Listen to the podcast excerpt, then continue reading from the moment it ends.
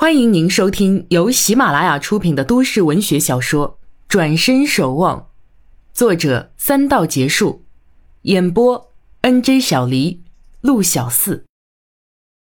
第五十四集。陈谷本性善良，王禅没留通讯地址，他当然没有怨恨他。他想了几天，思路才清晰起来，总结认为王禅身体刚好，事儿忙，忘了写地址也属正常，有消息就好。下个月他应该会记得写。他这么想，又是理解王禅，又是给自己添加另一份的期待。他这么想，只想对了一半，却想不到一点：投寄明信片那天，王禅刚走过生死关头，在长时间养神蓄气后，才写就那几个字。到这个时候，他还在封闭治疗，不得受到任何打扰。他当然会想家乡那边会有人回信来。他也不想写一个让人吃惊担忧的地方。陈谷在这边默默想念，心中坚定着信念，全心全意等待。王禅在那边静静等待，心中也有坚定信念。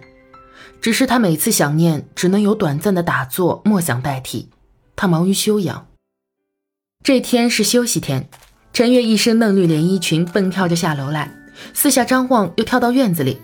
陈妈妈手中提着一桶水往里走，陈月突然蹦出来，吓得她险些划了手。死丫头，这么大了还疯！陈妈妈边走边骂。到了大厅，将水桶放下，从中拉出一条毛巾拧干，擦起桌椅来。陈月嘟嘟嘴道：“找我哥呢，他又不见人影，昨晚就不见他。”陈妈妈擦着木花瓶道：“昨天晚上呀，王董开会开得很迟，你哥是忙工作。”又不是出去瞎混，一早啊就买菜去了，哪像你呀，在家只知道睡懒觉，不干活。陈月用兰花指捏起裙子的边，向两边拉了拉，神气十足道：“我有约会。”陈妈妈看了一眼女儿，微微一笑：“约就约，找你哥干什么呀？”陈月跳到母亲身旁道：“有好消息要告诉他呀。”什么好消息啊！陈妈妈停下手中的活，转过头看着女儿。陈月笑开，许久才道：“妈，您别想着哥要讨老婆了吧？他有王禅，谁都不娶了。”陈妈妈半生气半认真道：“那你倒是快说，什么好消息啊？讲了个头又扯别的去。”什么好消息？陈谷双手提着菜已然进门来，陈月又蹦到他身旁道：“哥。”你的作品卖的很好哎，昨天就有三百块进账，是吗？陈谷进来折腾出些小摆设，陈月与小郭硬是讨了去，在画廊里卖。陈谷当做玩，就交代他们价格不可过高。哪想这还没过几天呢，便有收入了。陈妈妈乐呵呵地接过菜篮到厨房去。陈月又道：“我就说价格太低了，客人还都不还价就买了去，要不价格再提高点儿？”算了，又不是很好的东西，有人要已经不错了。你总是小看自己，也不比比看，外头那些粗制滥造的都高过这个价。我是替你可惜啊。陈谷一笑，去倒了杯茶喝。陈月呼出气道：“算了算了，不提就不提。对了，赚来的钱呢，我先帮你存着，以后每月一付，免得次次给你啊，你没感觉就不珍惜。”就当给你的租金吧，黄金地段又是黄金画廊，多谢你给我腾出个柜子。哼，少来，你就存些钱娶老婆吧。说着，扭身跳出门，嘴里喊着：“中午不回来吃啦。”话说完，人已跑远。陈妈妈从厨房出来，笑道：“哼，这丫头，阿古啊，阿月说的没错，多做些，反正你拿手，动作又快。”这样下去啊，说不定能卖出名堂来。陈谷拍拍长椅道：“就怕没有大的本事啊！爷爷和爸大概会怪我不思进取。你这样啊，不是挺好的吗？他们不会怪你的。等有条件了呀，自己开家店都有可能。”陈谷笑而不语。他在画廊的十几间小摆设大受欢迎，一些很少逛画廊的顾客闻讯赶来，就是一睹那精巧廉价的木制品。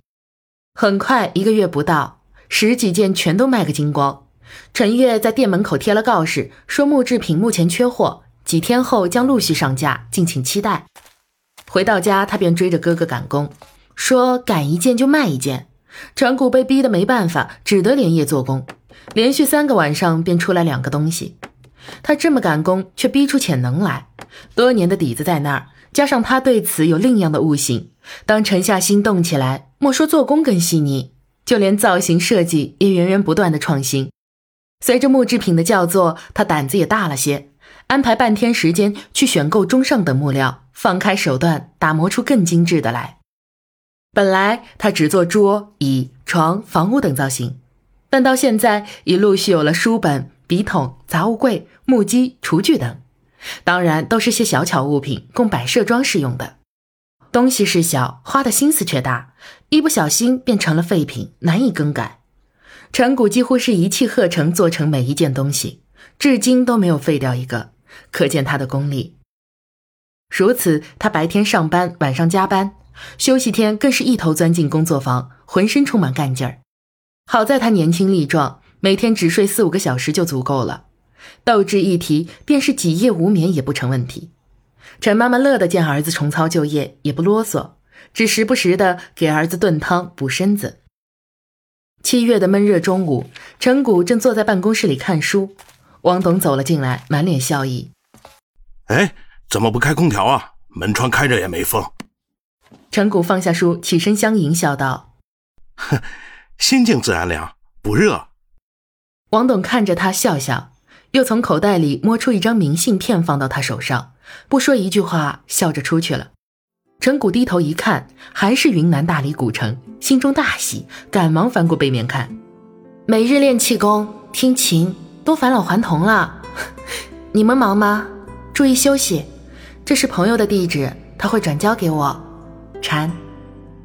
陈谷开心不已，看着那行地址，自语道：“哼，上次那么哄我，看我怎么教训你。”心内却是甜蜜。由这张明信片来看，王禅的心情比之上次要好很多。陈谷特别注意到“你们忙妈”中的“你们”，不禁狂喜。他不仅是挂念父亲，还挂念我。